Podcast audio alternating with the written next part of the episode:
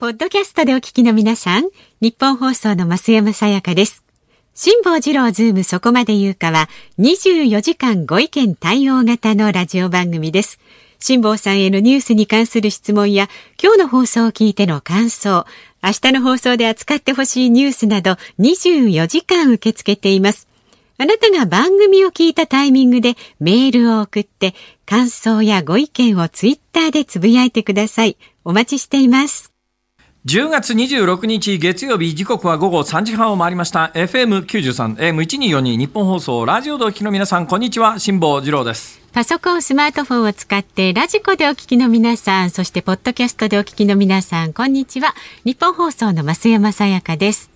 ニッポン放送辛坊治郎ズームそこまで言うか。この番組は月曜日から木曜日まで人間味あふれる辛坊さんが無邪気な視点で今一番気になる話題を忖度なく語るニュース解説番組です、えー、無邪気な視点で今一番気になる話題を忖度なく語るんでしょう、えー、私の知り合いがですね、はい、先週末私にぼそっと聞くんですよ、うん、辛坊さんちょっと聞いていいですか？何？あのほら日本放送で一緒に番組やってる増山さんっていう方いらっしゃるじゃないですか、ほんほんいるね。あれですかね。どうも夫婦関係ってうまくいってないですかね。なんでですか？わかんないけどそれは。なんか時女性なんですけども、うん、聞いてて要するに旦那の話が番組中にあんまり出ないと。ああ、ええま、でなんかあの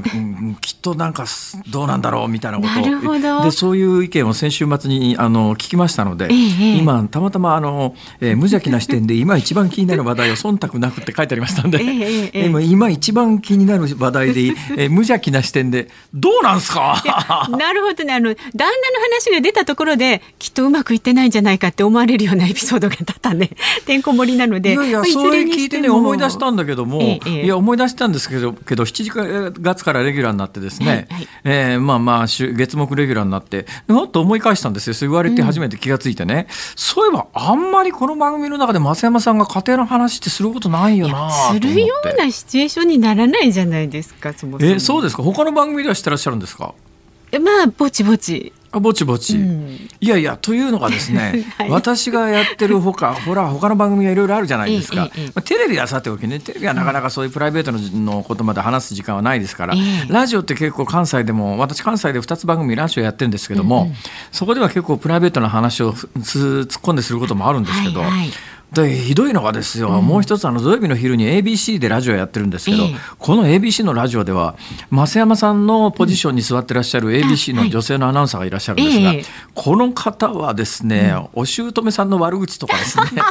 いい投資ですからね番組中。すごいですね。そうなんですよ。あの近隣トラブルとかね、えーえー、なんかいやいやみんな大変なんだなと思って。そうですか。増山さんからそういう話を全然聞かないので本当はどうなってんだろうと思って。いやいやしてるわけじゃないんで、あの質問くださればね、それは答えますよ。そうですか。うん、えー、全国のリスナーの皆さん。えー、増山さんがどんな質問でも答えてくださるそうです。えー、家庭の事情についてぜひ皆さん何かメールをお寄せください。そんな辛坊さんにね、うってつけのメール届いてるんですが、東久留米市のあやこさん。東久留米って秋月寄せ東久留米の東久留米ですか？西武線ですね。所沢と石神井公園の間ですね。そうそうご近所ご近所。で徳光さんの徳盛聞きました。あ、恐縮です。辛坊さんが奥様の話をされていてとても素敵で感動して泣いてしまいました。本当に奥様のことを愛しているんですね。辛坊さんの年代であれだけはっきりと愛を表現できる人って日本にはなかなかいないと思います。奥様羨ましいです。あのね奥様との出会いとか、話してましたよ辛坊さん。え？本当、うん、私もね。私ね関西なんで徳さんの番組ってほら日本放送なんで大阪で聞けないんですよ、だから私まだ聞いてないんですよ、東京行ったら聞こうと思ってるんですけどね。タイムフリーでねラジコのタイムフリーで1週間ラジコのタイムフリーお金がいるじゃないですか。ああだから東京に来て聞けばね。東京ならね。そうそうそういやそこは突っ込みどころ違うでしょそのぐらい払いなはれでしょ そうですね。確かに本当ですよ。東京来て聞きなさいじゃないでしょそれ。全国の皆さんが300円300円ですよね。払ってください。聞いてらっしゃる300円払って聞いてらっしゃるのに300円をケチるなと。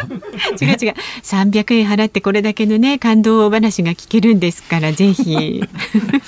そうかそんな話したか。違うんですよ。あのね徳光さんの番組や、まあ、あの収録だったんですけど、その収録の時にですね、えー、まあ簡単な構成表みたいなやついただいて、はい、各コーナー10分の枠だったんです。うん、で10分の枠で3コーナーだったんではい、でその間にあの音楽等も3曲とかかかる構成だったんで。そうそうそう10分のコーナー音楽込みで3コーナーだとトータルで30分じゃないですか。うんところが収録が1時間半もあったんですよ。ほいでね。拝見してましたよ。あ恐縮です。で、あれ正直ですね、これどうやって編集して縮めるんだろうと思ったんですが、ええ、あんまり縮めなかったという噂も聞いたんですそうなんですよね。で、奥様のところとかやっぱりしっかり残されてるっていうね。じじじ。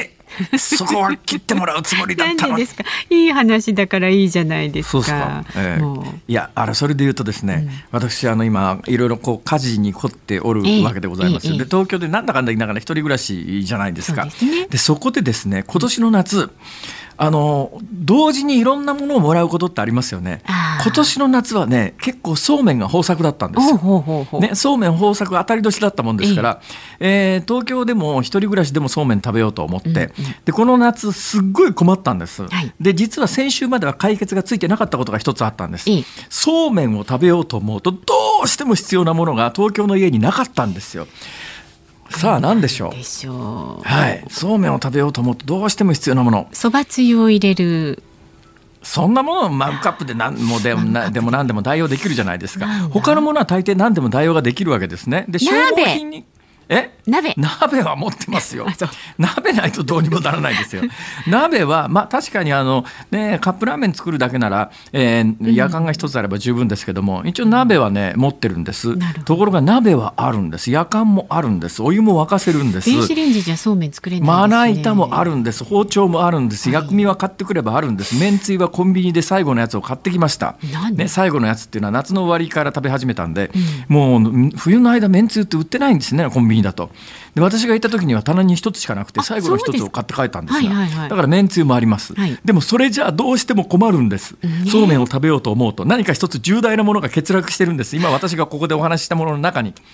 どうぞ。分かった。はいそれです。お箸いや箸あ,、のね箸はコンビニでカップ焼きそば 買ってもつけてもらえますからね、ね、箸ぐらいはどうにでもなるんですけどこれは他のもので本当に代用が効かなかったんです。で大変なことになったんです、まあ、ぶっちゃけ言うとこれを言うと答え分かりますけれども、ええ、あ今なんかひらめきました。どうぞ。ざる？正解そうなんです。今年の夏、ざるがなくてそうめんを茹でるとですね、で、こう、そうめん茹でるじゃないですか。これ、あ、冷やさなきゃいけないと思って、上から水ざーっと入れたところまではいいんだけど、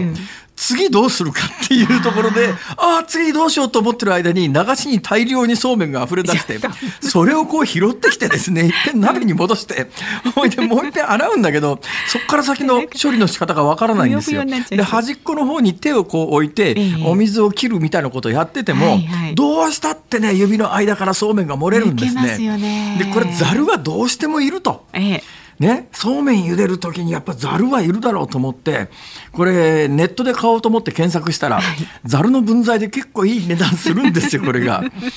まあ送料込みだとね1,000円軽く超えちゃうんででちょっと私の感覚で言って言って1,000円超えるざるは使えないだろうと思って、今日私この本番前に100円ショップに寄ってきました。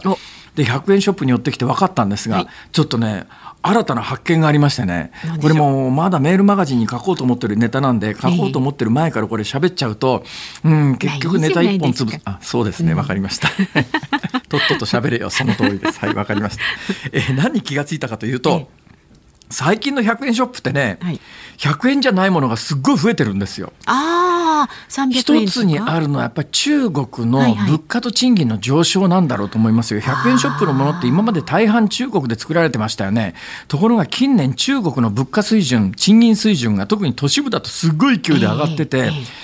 もう場合によったら中国で物作っても日本で物作ってもそんなにコスト変わんないんじゃないっていうものまで出始めていて、えー、今回あのちょっと硬い話で申し訳ないですけれども ASEAN の諸国歴訪の中でああの安倍さんじゃないや菅総理が一番最初に選んだのはベトナムですよね。はいはい、なんでベトナムかというといろんな思い、うん、安全保障上の問題とか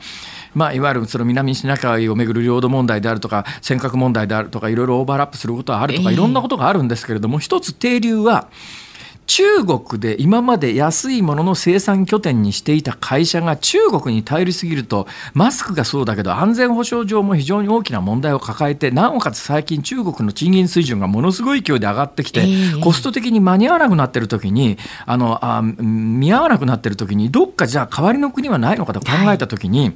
一番近道がベトナムなんですよ。ベトナムはまだね中国に比べても賃金安いんです。はい、で非常に質のいいと、まあ、こういう時ね質のいい労働力って言い方すること自体がなんか私ねあのその差別してるような見下してるような印象があの言葉遣いにあって嫌なんですけども、えー、ただ分かりやすい言い方をするとあの非常に質のいい労働力がベトナムはあると言われてます。はい、で、えー、勤勉でなおかつあのみんなが一生懸命よく働いて賃金が安くて、えーまあ、賃金が安いっていうところを共通するのも最近の傾向から言うと安いで発展途上国の賃金を収奪するのか先進国はっていうこういう話題になりますから何を言ったってツッコミを入れられるんですけど、でそういうツッコミは全部ごめんなさいごめんなさいごめんなさいと謝った後で、一応コアなところだけ言うとベトナムというのは労働力の質が非常にいいゆえに賃金が安いもんですから中国の生産拠点をベトナムに移すということを考えたときにやっぱり総理大臣が言って一つ、まあ、地ならししといた方がいいだろうというようなことも当然思いがあって今回一番最初の外遊先にベトナムが選ばれ選ばれたんですが。その100円ショップ今日行って気がついたんですけども一昔前はそれでもまあ中には300円商品とか500円商品みたいなものも中にはありましたけれども、大半の商品は100円プラス消費税ですよね。はいで、いまだにやっぱり100円プラス消費税が主力商品ではあるんだろうけれども、例えば私が買ったざるなんて、うんえー、小さいやつで、本当にちょっとこれ使い物にならないなレベルのやつが100円で、ちょっとこれなんなら使えそうだなっていうサイズが150円で、私が買ったサイズなんか200円もしましたからね。そうですか。100円ショップで220円消費税込みのざるを買って帰ってきたんですよ、今日私はこの本番前に。でもかなり偉いでしょう。思いますけど、偉いですけど。これでね、来週から流しにそうめんをこぼさず、美味しくそうめんが茹でられると。気持ちよくね。はい。よかったですね。で、でね、同時に調べたんです。前の話が長くなって長くなってごめんなさい。今日なんかあの30分短縮バージョンだというのにオープニングでこんなに喋ってどうするって話なんですけどもわかりましたじゃあここからの続きは明日話しますが予告だけしておきます。夏この時期家によったらそうめん余って困ってる家も結構あると思うんです、まあ、そうめんは腐るもんじゃありません。で私昔奈良の有名なそうめん屋さんに行って取材した時に辛坊さんそうめんはね3年のひねものひねものっていう言い方があるんですが、はい、3年のひねものって言って3年目ぐらいのそうめんが水分が抜けてよく乾燥してこれが一番高級品で美味しいんですっていう説明をいただいたことがありますから。えーだから1年2年ぐらいカビさえ生やさなきゃ保存ができて食えるんですよそうめんって基本的に。だ。けどだけど今年大量にそうめんもらいました、はい、来年ももしかするともらえるかもしれません でこれ性格によるんだけれども、うん、来年までどっかしまっとこうねという性格の方もいらっしゃれば、はいはい、い。やそこにそうめんがあるということがすごく心の中に引っかかって この夏のものは今年中に、ね、食べてしまいたい。だけどもうそうめんの季節終わっちゃったしとこう思いますよね。ええで今日私調べたんですよ、はい、ネットでいろいろ調べたら、うん、すごいですね。あのネット上のそうめんの余り物レシピっていうやつが。この夏に食べ残したそうめんもこの季節にどうやって食べるかのアイディアがね今ネットを開けるとものすごい種類出てるんです。やっぱ同じような方多いんですね。と思いますね。ということで明日も引き続きそうめん話をお 届けいたします。そうめん事情をね、はい、明日忘れずに聞くということで進めていきたいと思います。あ今日は辛坊さんね大阪にいますから、はいはい、そうなんです、はい、大阪ねすんごいいい天気。東京もね今日は負けずにいい天気ですそうですか。もうドピー感うやつでですね、うん、もう絶好の観光シーズンですね、ね気温20.9度、湿度45%。同じぐらいですね。はい、風速、秒速1.6メートル、もう完璧です。カラッとしてね。はい。いい天気です。まあ、そんな中、今日ね、東京と大阪結んでお送りしますが、まずじゃあ、為替、株と為替の方からお伝えしておきます。はいえー、今日の東京株式市場日経平均株価は先週金曜日に比べまして22円25銭安い2万3494円34銭でした。これアメリカの追加経済対策協議には進展が見られず欧米では新型コロナウイルスの感染再拡大も懸念されている中アメリカ株式指数先物が時間外取引で下落したこともあって買い手がかりが、えー、見当たらない中で模様眺め気分が強まったというふうになってます。よろしいですか？はい。はいはい、そして、為替相場の方は現在1ドル104円88銭付近で取引されています。先週の木曜日と比べますと、18銭ほどの円安になっていますね。さあ、辛坊治郎ズームそこまで言うか。今日はこの後5時からですね、特別番組、ショーアップナイタースペシャル2020プロ野球ドラフト会議をお送りしますので、このズームは5時までの短縮バージョンでお送りします。でこの後3時台のニュース解説ズームオンはえー、もろもろお送りするもろもろもろもろ。ってそんな もろもろもろもろ。で4時台のズームオン2本目は政治ジャーナリストの田崎史郎さんに菅総理大臣の所信表明演説について解説してもらいます。さあ番組ではラジオの前のあなたからのご意見もお待ちしています。メールは ZOOM ズームアットマーク一二四二ドットコムでツイッターでもお待ちしています。ハッシュタグ漢字で辛坊治郎、カタカナでズーム、ハッシュタグ辛坊治郎ズームでお待ちしています。で辛坊さん、あの、はい、先週ね。クオカードのプレゼントいたしました、はいはい、先週木曜日分はね、飯田君のお言葉も入ってますから。そうなんですよ、はい、飯田君は今はあんなんですけどね、い、やあんなんてあの なんてどんなんですか？彼は将来間違いなくね、うん。大変な人物になるはずですから。だから今この飯田君のお言葉付きのね、クオカードっていうのは置いとくと、えー、結構な価値が出るんではなかろうかと。まあ、あのそれを信じる方は置いといていただいて信じない方は、ね、あのじゃんじゃん使っていただくということで、まあ、外れた頃には私はこの商売やってないでしょうから。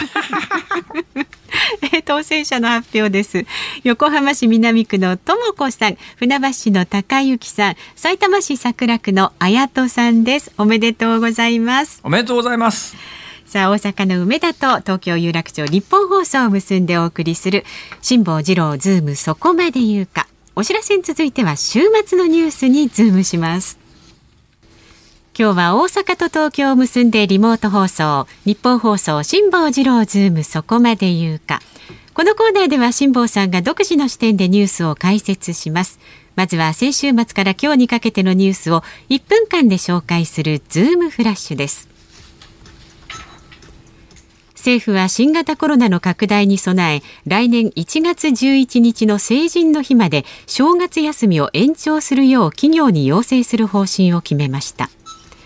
麻生副総理大臣兼財務大臣は自身の政治資金パーティーで新型コロナ対策で配られた一律10万円の特定定額給付金の多くは貯金に回り景気回復は限定的だったとの認識を示しました。競馬の G1 レース菊花賞はコントレイルが制し父のディープインパクト以来15年ぶり3頭目となるデビューから無敗での三冠を成し遂げました。アメリカのペイス副大統領のスタッフ5人が新型コロナウイルスに感染していることが分かったとアメリカの複数のメディアが伝えました。アニメ映画劇場版鬼滅の刃無限列車編が公開初日から10日間の興行収入が107億円になりました。公開より10日間での興行収入100億円突破は日本で上映された映画の中で最も早い日数です。日本維新の会の片山共同代表は今日今週の日曜日に投開票が行われる大阪都構想の住民投票について予断を許さなくなっている。前回も僅差で負けた。今回は住民の皆さんの同意を得たいと述べました。一方反対の立場の立憲民主党の辻元副代表は最初は賛成が多かったが一進一退だ。反対が上回る世論調査も出てきた。反対への支援をお願いすると述べました。はい。今日の新聞なんですけども朝刊いわゆる全国紙4紙っていうのがありますけれどもね、えー、東京で全国紙4紙取ってらっしゃる皆さんと大阪で全国紙4紙取ってらっしゃる皆さんは新聞によって一面トップバラバラで、はい、えー、東京で住んでらっしゃる方と大阪に住んでらっしゃる方とだいぶ印象違うだろうなと思うのは、えー、例えば朝日新聞毎日新聞はですね朝日新聞一面トップ各金各金条約発行へえー、核兵器非人道的で違法保有国や日本不参加、うん、50カ国批准地域批准というのが朝日の一面ですね、はい、毎日の一面は大阪版ですけども核禁条約来年1月発行50カ国地域批准日本は不参加という話でまあまあ基本的に世間批判、うん、自民党世間批判に結びついて、えー、記事を一面トップは朝日毎日これなんですが大阪版の読売と産経の一面トップはですね、はいえー、読売新聞、はい、都構想賛否拮抗本社世論調査賛成44%反対41%産経新聞一面トップ都構想賛成43.3%反対43.6%大阪市民調査先月から逆転。いうことで大阪の一面は読売産経は一面トップは核禁条約じゃなくて核禁核禁条約ですね、はい、核兵器の開発や保有使用などを包括的に禁止する、まあ、国際条約の批准国地域が、うん、えー、50か国に達したという話ではなくて、はい、一面トップに都構想なんですよ。だから今関西的な話題で言うと今度の日曜日があの住民投票の投開票なんで、えー、その1週間前の月曜日、週の初めということで、これやっぱ注目はここへ来てですね、1か月ぐらい前の世論調査は軒並み、場合によったら10ポイントぐらい、都構想賛成派っていうのがリードしてたんですが、うんはい、ここへ来てね、この産経の一面は、これ、共同通信の世論調査ですが、賛成と反対が43.3対43.6で0.3%反対の方が上回ってると。だからこの1か月で急激に賛成が減って反対が増えてきてると、はい、で読売新聞はまだこれ今日の一面のこれ読売新聞独自の世論調査では大阪都構想賛成が44%反対41%で賛成の方が3ポイントリードしているんだけれども実は読売の世論調査で1か月前の調査では賛成が14ポイント上回ってたんですよ。で14ポイント上回ってたのが1か月半で3ポイントまで縮まってますからこの勢いであと1週間だとこれ賛成反対で言うと通常の流れを言うと、反対が上回ってもおかしくないよねっていう前回本当に僅差で否決されましたけれども、今回も今のこの世論調査の流れを見ると、1か月ぐらい前に今回は賛成だろうって可決だろうって思われていた雰囲気は今のところ大阪全くなくなってますね。そうですか。そうなんですよ。だけどね、まあ、一つね、メディアの問題もあると思うんだけど、まあ、これ、関西ではもうこの都構想に関して言うと、基本的にはもうテレビもラジオも扱わないでおこうねっていう、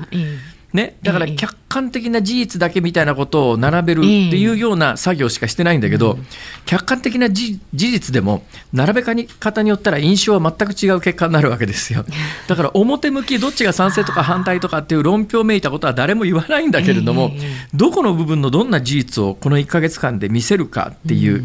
あの住民投票が告示されてえー、基本メディアは足並み揃えてこの話題を関西やらなくなってからの方がテレビずっと見てるとどうも一つの方向に印象がつくんじゃないのっていう感じはね私はここしばらくのテレビとか新聞読んでるとそんな感じがしますけどね。あと1週間でこれどうなるのかすごい注目ですよこれ。そしてえー、今のニュースの冒頭で1月11日成人の日まで冬や正月休み延長するって今改めてカレンダー見てみたら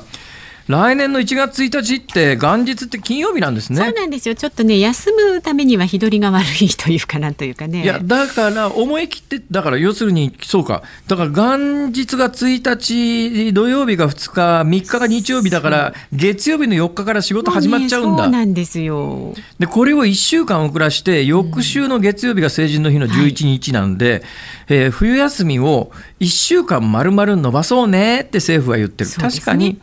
人の移動がその方が減るのでもし冬場に感染が拡大しているようなことがあれば、多分言わなくたってみんなそうするだろうなという気はしますけど今のところこの時期の感染がどうなってるかが、まあ、全く読めないんでね何とも言えませんけれども。ただまあ一つの方法としてはまあ休める企業は休んでもいいかな、ただしね、今もう休める企業っていうかね、もうもうとにかくみんな休んでちょうだいっていう企業から、もう今もうとにかくかっぱぎっていうか、もうもう受けに行ってるというか、むっちゃ新型コロナで逆に儲かってるっていう業種もあるわけで、そういうところはとにかくもう年末年始なんかなしで働けって、結局のことながら、各企業の経済状況によってこういうのはみんな決まってくるんだろうなという感じがいたします。麻生大臣が10万円特別給付金の多くは貯金に回った。えデータを見る限りそうなんですけども、はい、そんなことを初めから分かってるだろうっていう話で、うん、だけどどうしてもそれでも困ってる人にすぐに使ってもらおうというのが10万円の趣旨だから、はい、大半が貯金に回っちゃったって言っても、まあ、だからだめだったということには私はならないだろうと思います。というところでな程よき時間にお時間になりましたので この辺りで4時台には政治ジャーナリストの田崎史郎さんも登場しますので引き続きお聞きになってください。10月26日月曜日時刻は午後4時を回りました。日本放送関西支社から辛坊治郎とと東京有楽町に。辛坊と失礼しました。辛坊治郎だ、えー、東京有楽町日本放送のスタジオから増山さやかだ。ニッポン放送辛坊治郎ズームそこまで言うか。ちょっと面白かったです。今日はこの後5時からショーアップナイタースペシャル2020プロ野球ドラフト会議をお送りしますのでこの番組は5時までの短縮バージョンになります。で辛坊さんはいはい。そうめんに関するねメールいただいてまして。そうですか。ありがとうございます。文京区の切り落としバームクーヘンさん。女性の方ですね。辛坊さん、ざるがなくてそうめんを食べるのに困ったとのことですが、え例えば2リットルのペットボトルの下半分を使って、そこに穴を開けて水切りできますよ。なるほど。あるいは熱いままで煮込み乳麺はいかがでしょうかと。煮込みも美味しいですよ。いや、煮込み乳麺にするにしたって、あれいっぺん水で冷やさないとダメなんじゃないのかな。だから茹でてそのまんまは無理だと思うよ。あ一回私ね私ね実はですねそれいっぺんあのいや今のそうめんはできるのかどうなのか知りませんけれども、うん、もう古い話ですけど今から30年ぐらい前ですね、はい、とある女性があの乳麺をお昼ご飯に作ってくれたんですよ。そしたらですね、うん、あのお椀に箸を突っ込んだら全体が塊塊になって上がってきたんですね。それでえこれぐっとどどんな作り方したの？って言ったらまさに今おっしゃるように。茹でてそのまんま水でゆすぐっていうかその作業をやめせずにそのまま茹でた茹で汁のまんまで出し入れてそうめんにするとあの麺が固まる。今のそうめんは知りませんけど当時のそうめんは固まったんですね。それで一生懸命作ってくれたんだけども、うん、箸突っ込んで持ち上げた瞬間に全部が塊になって上がってきたんで「おおどうやって作ったんだ!」って思わず言ってしまってですね、はい。まあ、それは今私のあの身近に生息しておりますけど。なるほど そういうことなんですか？そうなんです。これ言うとねむっちゃ家帰って怒られるんです またこれ。あでもなんかね共感持っちゃいます奥様。だからねそうなんです。あのね、うん、料理なんかできなくたって結婚はできるということです。そうい。うことですよ、よ。ええ、いいこと言いましたね今ね。あれ？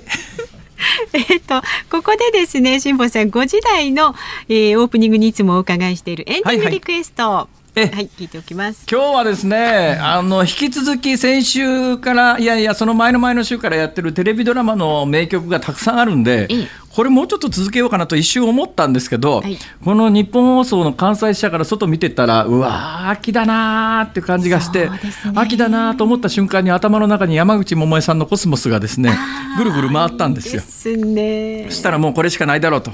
はい。ということで百恵ちゃんいっちゃいます。はい。エンディングは、えー、山口百恵さんのコスモスに決まりました。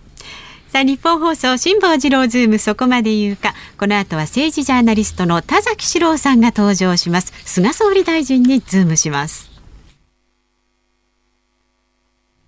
日本放送がお送りしています。辛坊治郎ズームそこまで言うか。この時間解説するニュースはこちらです。菅総理大臣所信表明演説。菅総理大臣は今日臨時国会で初めての所信表明演説を行いました。ということで早速取材中の政治ジャーナリストの田崎史郎さんとお電話つながっていますので下さん呼んでください。田崎さんよろしくお願いします。お世話になります。よろしくお願いします、えー、今日は電話でのご出演ですが今どちらですか？今あのプレスセンターにある自分の事務所であの固定電話であの電話しております。えええ田崎さん、プレスセンターに事務所が持っていらっしゃるんですか？いや、ほんのあの本当に3坪10平米。3坪10猫の額以下の狭い狭いとこですいやいや、3坪10平米って3坪って言ったら6畳あるってことですね。うん、プレスセンターってあの日比谷の、日比谷の日本記者クラブのとこですか、じゃなくて。そうそうです、日比谷の日本記者クラブ。日比谷の日本記者クラブの中に個人の事務所持てるんですか？あこれ、ああのありますよ、もう20以上ありますね、これ。えそれってごめんなさいね。全然関係ない話からして恐縮なんですが、はい、結構なお家賃を払わなきゃいけないでしょ？いやあのー、ちょっと広めの部屋と狭い、ちょっと狭い部屋があるんですけども、えええー、狭い方は10万円以下じゃないですかね。一月？一月。あでもそれだけしかなくて、いわゆるその重鎮と呼ばれる政治ジャーナリストの皆さんがわんさかいらっしゃるわけだから、これ、あれですよねね、銭金じゃなくて、ある程度の格がないと借りられないわけですね、いや全然あの誰でも借りれますよ、でまだ空き部屋があって、というのはね、あの普通の方はあの、やっぱりプレセンターというと入りづらいんじゃないかと思うんですね。えー、あの日比谷のプレスセンターのところに10万円で借りられる部屋があるんですか？ありますよ。さんも借りたえー、えー、本当ですか？そうですよ。それちょっと私借りて住んじゃおうかな。住んじゃうわけいかないんですよね、別に。住んでは住めませんけど、まだ空き部屋ありますから、えー、あの辛坊さんだったらすぐ入れると思いますよ。本当ですかね、はい、ちょちょっと今、ものすごく心動いたんですけど、いや、日比谷のプレスセンターって便利じゃないですか、だって、えー、その中には外国人記者クラブも入ってますよね。いや、外国人記者は別のところですけども、日本記者クラブの会見は、僕は今、8階にいるんですけども、大体10階で会見が、えー、会見が行われるんで。すぐ移動できじゃあ、日本記者クラブの会見の時には、田崎さん、自分の部屋から行けるわけですね？そうです、そうです。あら、日本放送も近いし。いいね、それ。それ素晴らしい。いや、そんな話してる場合じゃないですよ、田崎さん。はいえー、ということで、そこにいらっしゃるということは、今日はあれですか、その部屋で、えー、首相の、えっと、秋の臨時国会の所信表明演説をお聞きになったということですか？はい、はい、テレビで見てました。えー、どうですか、お聞きになった印象は？あのー、やっぱりねし、しっかり政権としてしっかりした柱ができたって感じがしますね。ほうほうでね、あの携帯電話料金とかそういうことあのかいあの訴えてるんですけれども、えー、あの2050年までに温室効果ガスの排出を全体としてゼロにするというふうに宣,、えー、宣言しますと、ここに。はい、そういうふうにあの菅総理が発言されたんですね。えー、で菅政権になってからあの携帯電話、不妊治療、そういう割とあの個別具体的に今必要とされる政策を打ち出してきたんですけれども、はいはいまあ、あの2050年までにっていう期限を区切って、これ、ヨーロッパ並みなんですけれども、ええー、温室効果ガス、あるいは温暖化ガスと言われる排出規制をゼロにすると、あるある意味で国家目標をあの定めたんですね。この間、私、ごめんなさい、うろ覚えで喋ってますけど、確か中国の習近平さんかなんかが2060年ぐらいまでに、なんかゼロにするっていうような発言をされて、その時に日本の新聞が、中国の習近平は2060年までにあの数値目標を出したのに、日本は出してないって批判した新聞がありましたよね。えー、えー、えー、それをまあはっきりとあの出して、えー、でこれ日本、2050年までにいろんなあの日本の社会も経済も変わっていかざるを得ない。はい。あのわれわれだと、例えばあの住宅を建てるときに、ええ、あのやっぱり断熱効果が高いものにしなきゃいけないとか、はいはい、あの暖房費を使わないためにね、え、電気代を使わないために、はい、あるいは電気自動車とか、あ食品ロスをなくしていくとか、企業では、まああの石炭火力とかそういうものはもうだんだん使わないようにしていく。なってくるんで、これ、だいぶ変わらざるを得なくなるんですね。ただね、操作は去りながらですよ、あの、はい、菅政権が2050年まで持つはずもないわけで、そうす。ると今回、所信表明演説で総理大臣がそういう、まあ、数値目標をちゃんと掲げましたと、掲げましたはいいんだけど、それに関して、まあ、脳の人はいないんだろうけど、だけど、誰がこの後それを実現していくのか、どのくらいそれって拘束されるもんなんですかね？未来。これは、まああの、えー、国としての約束になりますから、はい、あの菅総理個人よりもあのむしろ海外でちから注目されている話なんですよね、えー、でそうすると日本としては2050年約束したということが、まあ、あの内外に知られるわけで、えー、この後それに向けてあのこれから続いていく政権がね、はい、やっぱりやっていかざるを得なくなると思います。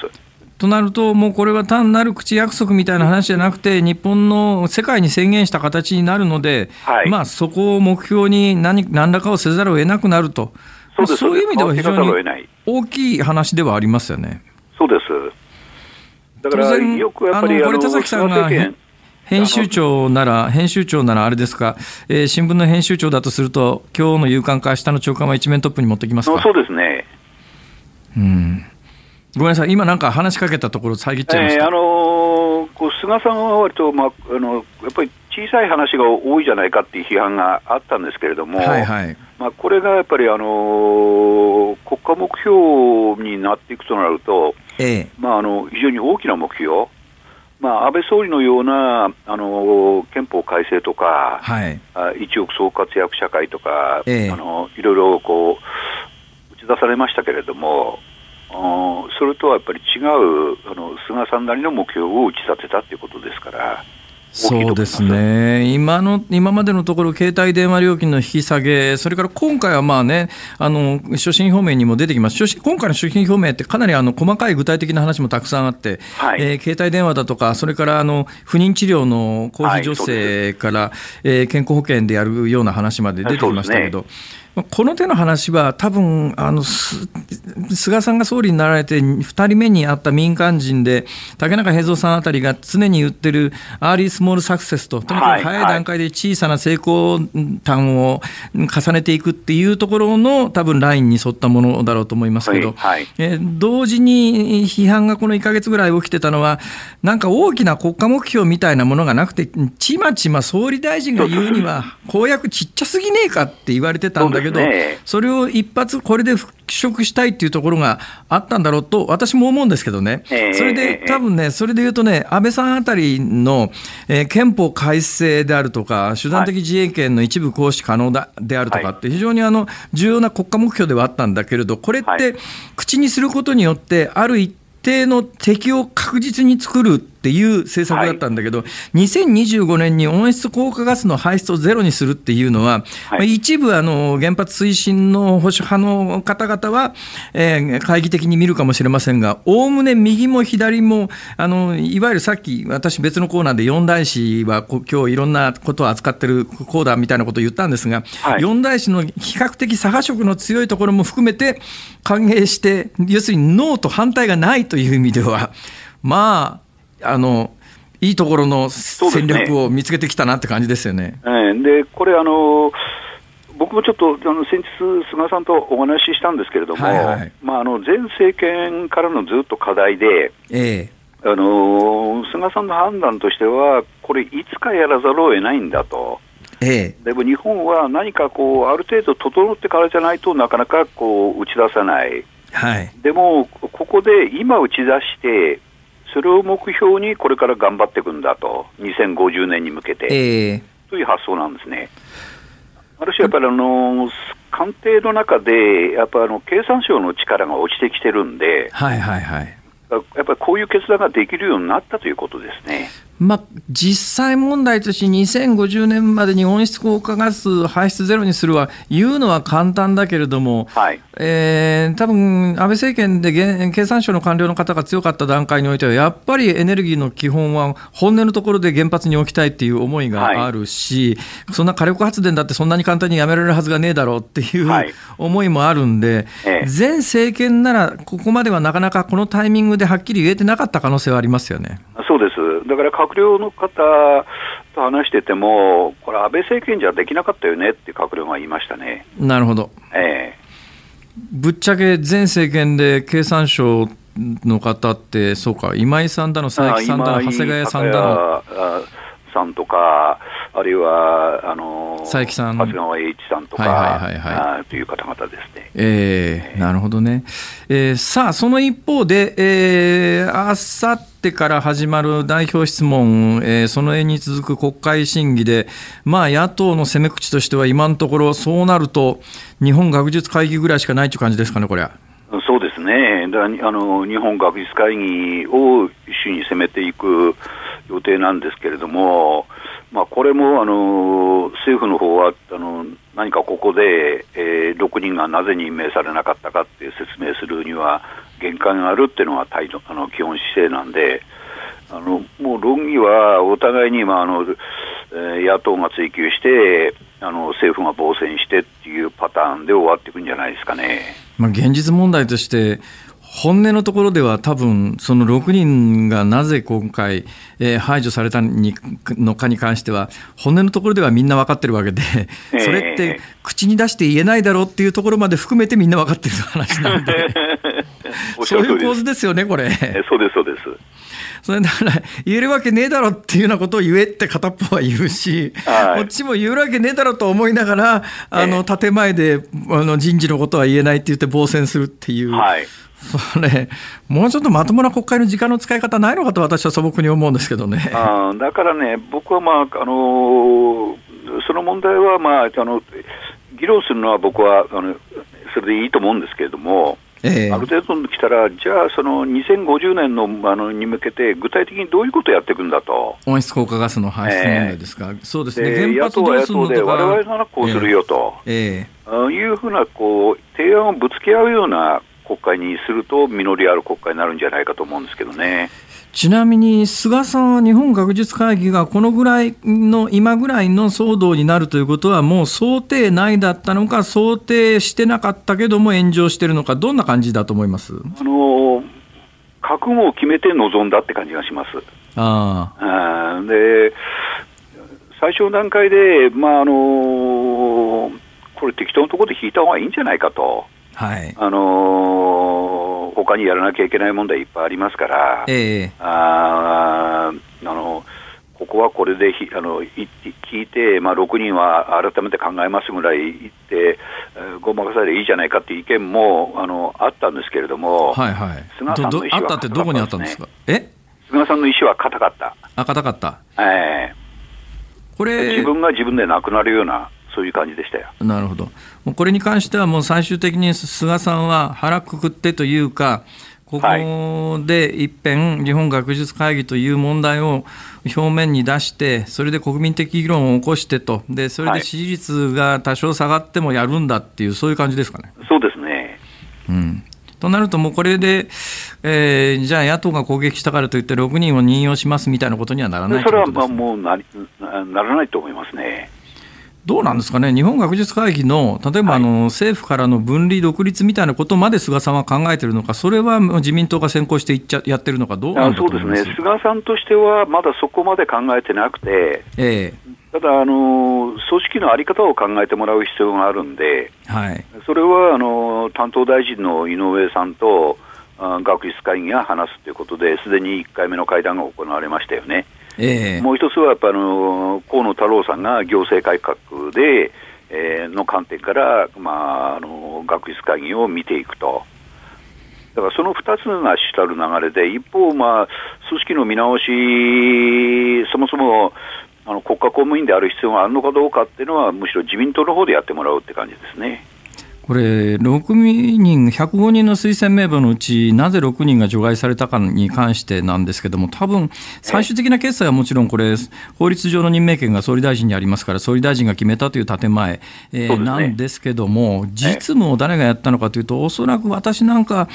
あの警察官僚バッターの杉田官房副長官あたりが主導して、官僚組織がこの6名というのをリストアップしたんだろうなと思うんですけども、はいはい、そういう構図でそ、その理解でいいんですかね？そうですね。あのこのえー、6人を削ったのはその杉田さんだっていうのが、まあ、ねはいはい、常識的な見方、えー、あただあの、削るにあたってあの、菅さんは杉田さんに、まああのバランスが取れた人事しないといけないよねとか、そういう大枠の話はしてるんですね、えー、でそのに基づいて杉田さんが考えた結果、この6人がどうもあんまりバランス取れてないねということで、えー、除外したっていう経緯ですよね。これ、ただね、えー、あるその政府関係者と先週話してて、はい、まあ、確かにそれもそうだなと思ったのは、まあ、背景に関してはみんなそれは分かってる話でそうだろうと思うんですけども、はい、一応、法律上の建前として、ね、任命権者が総理大臣になってると、はい、そうすると、その前の記者懇談会みたいなところで、いや、最後のあの105人のの名簿は見てないみたいな話で言っちゃったじゃないですか。はいはい、あれはね、うん、おそらく一つ大きなミスだろうと思うのは、はい、任命権者総理大臣なんだから、見ましたと、ね、見てますよと、で、はい、あの実務はあのいろんな人がやってますけれども、最終的に決済は私が見た上でやったって言わないと、法律上のとのついつま合わなくなるんじゃないのかって感じはするんですけど、ね、まああのー、そう言えますけれども、一方で、総理が105人から6人を除外してるっていうのは、ちょっとこれはあの総理大臣の仕事としては、一人一人チェックしてやるかというと、えー、それは誰かに任せて、まあ、それはそうですね。ねということになるんで、えー、105人の名簿を見てないから、あのー総理大臣として責任を果たしてないっていうのは、ちょっと論理的な飛躍あるんじゃないかなと思います、ね、なるほど。さあ、そんな菅政権ですが、まああの田崎さんは、えー、基本的に衆議院の解散で、今まで私が知る限り外したことが一度もないんですけども、今回も、今回も早期の解散はないと断言してらっしゃって、はい、今のところ完全に当たってますけれども、はい、さあ、その田崎さん、どう見ます？あこの年内解散の可能性は非常に低いと思います、多分ないでしょう。この秋の臨時国会での解散はないないです、はい、でするとしたら、来年の通常国会。来年の通常国会早ければですね、はい。まああのー、あえて申しますと、やっぱり来年の東京オリンピック終わった後の可能性が一番高くて、ええねまあ、そこが7割ぐらいの確率、ええ、臨時国会来年のあの通常国会、1月の冒頭っていうのが2割ぐらいの確率、ええ、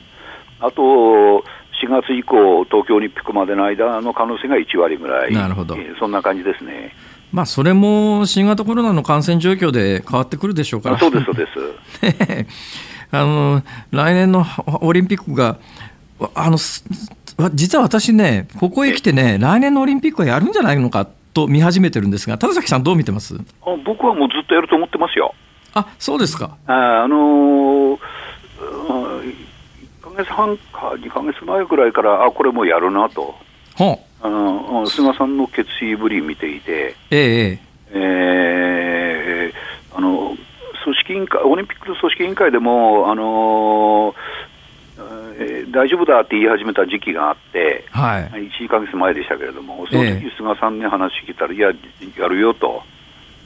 いうふうにはっきりおっしゃってたんで、なるほど、えー、だからあの、いわゆるきちんとした形になるかどうかね、はいあのー、例えば無観客になる可能性も否定できないんですけども、えー、でもオリンピックはやると。なるほどああの強い決意ですね。なるほど。まあ、あそのあたりも含めて田崎さんまだ聞きたいこといっぱいありますのでちょっといっぺんその日比谷のプレスセンターの事務所ってやつ見せてくださいよ。いやいやどうぞいらしてください。ついでにその空き部屋見せていただいて。わかりました。検討しますか、辛坊さん。ありがとうございました。お忙しいところありがとうございました。ありがとうございました。政治ジャーナリストの田崎史郎さんでした。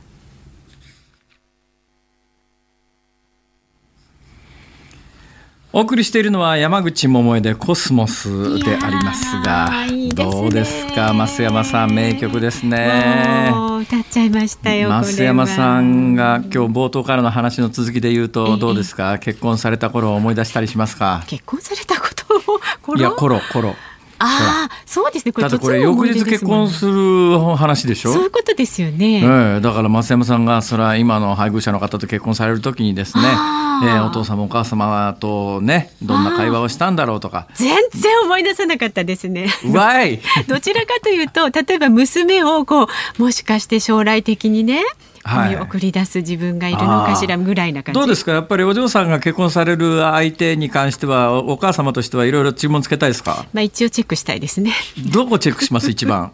一番ですか、えーまあ私とうまくやっていけるところもね あった方がいいと思いますけどね。ああ、え えー、いやいやいや、あの娘を幸せしてくれれば。うん、まあまあそうか、うん、そうですね。えー、増山さんのお嬢さんと結婚される方、あの増山さんとうまくやれないと無理ですよ。ということでさあお聞きの日本放送この後はショーアップナイタースペシャル2020プロ野球ドラフト会議をお送りします。そして明日の朝6時からは飯田浩二の OK 工事アップ。コメンテーターはテレビ東京政治部官邸キャップの篠原博明さん。総理大臣、菅総理大臣の所信表明演説を徹底解説します。さらに官邸キャップの仕事内容や取材の裏側も伺うということテレビ東京政治部の官邸キャップの方が出てらっしゃるんですか？そうなんですよ。飯田君、いよいよテレ東のキャスター狙ってんね。そういうことですかね。きっとそうだと思うな。うん、それで明日のこの辛坊治郎ズームそこまで言うかは菅内閣の重要政策を分析不妊治療の問題と、えー、課題に迫りますということです。はいいうことでございます今日冒頭からお話ししているようにですね明日もしかすると、えー、引き続きそうめん夏残ったそうめん話をするかもしれませんので アイディアがあったらぜひお寄せください。ね、はい、えー、ここまでのお相手辛坊治郎ズームそこまで言うか辛坊治郎と増山さやかでした。明日も聞いてちょうだい